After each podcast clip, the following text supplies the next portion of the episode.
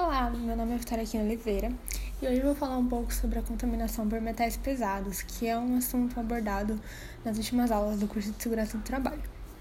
Bom, para criar esse podcast, eu instalei o aplicativo para fazer a gravação do áudio, fiz algumas pesquisas, algumas leituras de alguns conteúdos que a professora Eliette tinha disponibilizado e alguns vídeos de YouTube, como uma reportagem que tinha contaminação, acho que não me engano, na Bahia. Bom, também foi, pre foi preciso um lugar mais calmo, né? Porque afinal, o podcast você precisa me escutar bem. Bom, vamos lá. Os seis metais mais comuns na natureza e que apresentam maior perigo à saúde humana é o chumbo, o bário, o arsênio, o cromo, o mercúrio e o cádmio. Bom, como exemplo, eu vou falar um pouco sobre as consequências do rompimento da barragem de Brumadinho, que aconteceu em janeiro do ano passado. Foi um episódio que repercutiu o mundo afora, porque teve muitas vidas perdidas, algumas famílias não conseguiram enterrar os seus familiares, além de todo o prejuízo do, meio ambiente, né? Bom, é, tendo como foco mais o, a contaminação do meio ambiente, principalmente dos rios Paraupeba, é, a Secretaria de Saúde, né, ela acabou fazendo uma coleta do material que foi despejado na natureza com rompimento e alguns pesquisadores apontaram a presença desses metais pesados na água e, consequentemente, nos peixes, né? Que naquela região as pessoas vivem muito da pesca. Bom, com isso, a secretaria orientou que os moradores não deveriam ter contato com essa lama e que nem deveriam consumir a água, peixes ou alguns produtos que tiveram contato com ela, porque a ingestão desses materiais poderiam causar algumas consequências à saúde. Bom, só com isso a gente já consegue perceber que a contaminação de metais se dá principalmente pela ingestão. Porém, em algumas indústrias também ocorre a inalação desses metais, como por exemplo o chumbo, que é usado na fabricação de algumas tintas, ou alguns trabalhadores que moram ou convivem em locais onde essa tinta que foi usada continha chumbo também acabam sendo prejudicadas, ou seja, prejudica tanto os trabalhadores como a comunidade que vive ali em volta.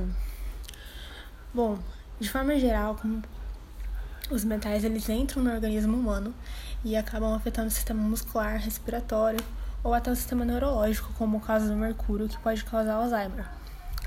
A principal forma de diagnóstico de pessoas que têm a presença desses metais no corpo é através de exames periódicos que podem ser pedidos e devem ser pedidos pelo técnico de segurança do trabalho ou o médico do trabalho, conforme a área ou o tempo que o trabalhador tem contato com essa substância.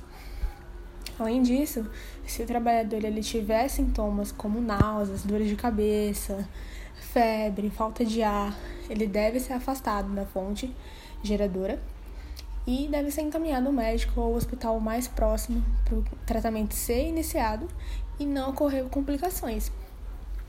Dentro do ambiente de trabalho, o técnico também deve ficar atento a partir do momento que ele contrata um novo trabalhador.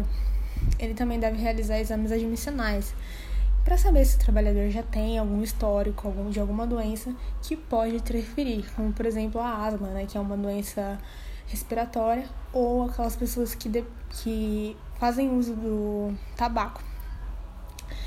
Periodicamente, o técnico também deve solicitar alguns exames periódicos para saber se os níveis de concentração dos metais não estão acima dos aceitáveis. E a realização desses exames eles devem estar alinhados com medidas de prevenção, como a ventilação do local de trabalho e a utilização de EPIs, como nesse caso as luvas, né, as máscaras, os macacões, mas principalmente as máscaras. Bom, no caso de Brumadinho, que eu citei um pouco antes, o técnico de segurança do trabalho ele também deve contribuir com os engenheiros e os arquitetos, né? Porque ali a gente tinha uma empresa de, né? Empresa Vale e ela tinha essa barragem enorme com milhões de metros cúbicos, né? De resíduos altamente prejudiciais e altamente tóxicos. Então, o técnico ele também pode interferir, né? Falar, olha, não, isso daí tem que ter uma manutenção, né? Para não ocorrer esse rompimento e prejudicar milhares de pessoas. Bom, e as pessoas civis, né? As pessoas que não têm contato com essas indústrias, assim, não, não trabalham, né, diretamente. Elas podem se proteger também né, através de se preocupar de onde que vem esse peixe que ela está consumindo, né?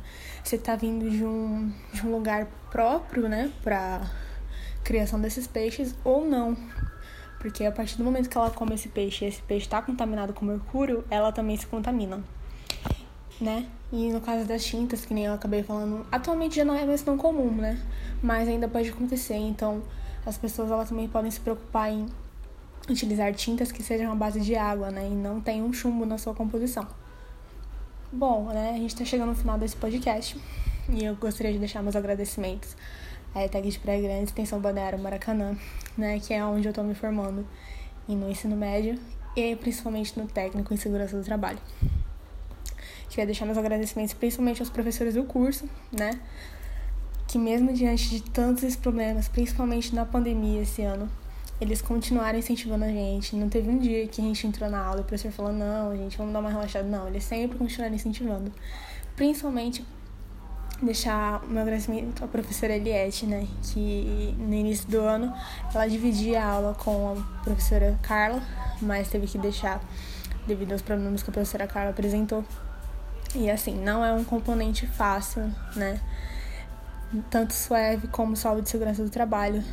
Gente, é um são componentes assim lindos que assim a gente vai sentir falta, né, depois que a gente se formar. A gente falava tanto que a gente queria se formar logo para acabar esse curso logo, mas a gente vai acabar sentindo falta de assim, tem alunos que a gente vê que acabaram entrando na área, né, na faculdade, justamente por causa desses componentes, né, que acabou se apaixonando pela área da saúde, em querer cuidar de outras pessoas, né? A gente não sabe se a gente vai trabalhar necessariamente como técnico de segurança do trabalho. Eu, particularmente, não sei. Mas, assim, tem muita coisa que eu aprendi, né, ao longo desses três anos que eu vou acabar levando pra minha vida, né, pra minha família, pras pessoas, assim, que eu puder ensinar de, de primeiros socorros, né, como agir numa situação de emergência, assim, é muito importante, principalmente essa área, gente. Bom, é, basicamente é isso, né? E até o próximo, não sei, quando a gente vai se encontrar. Beijo.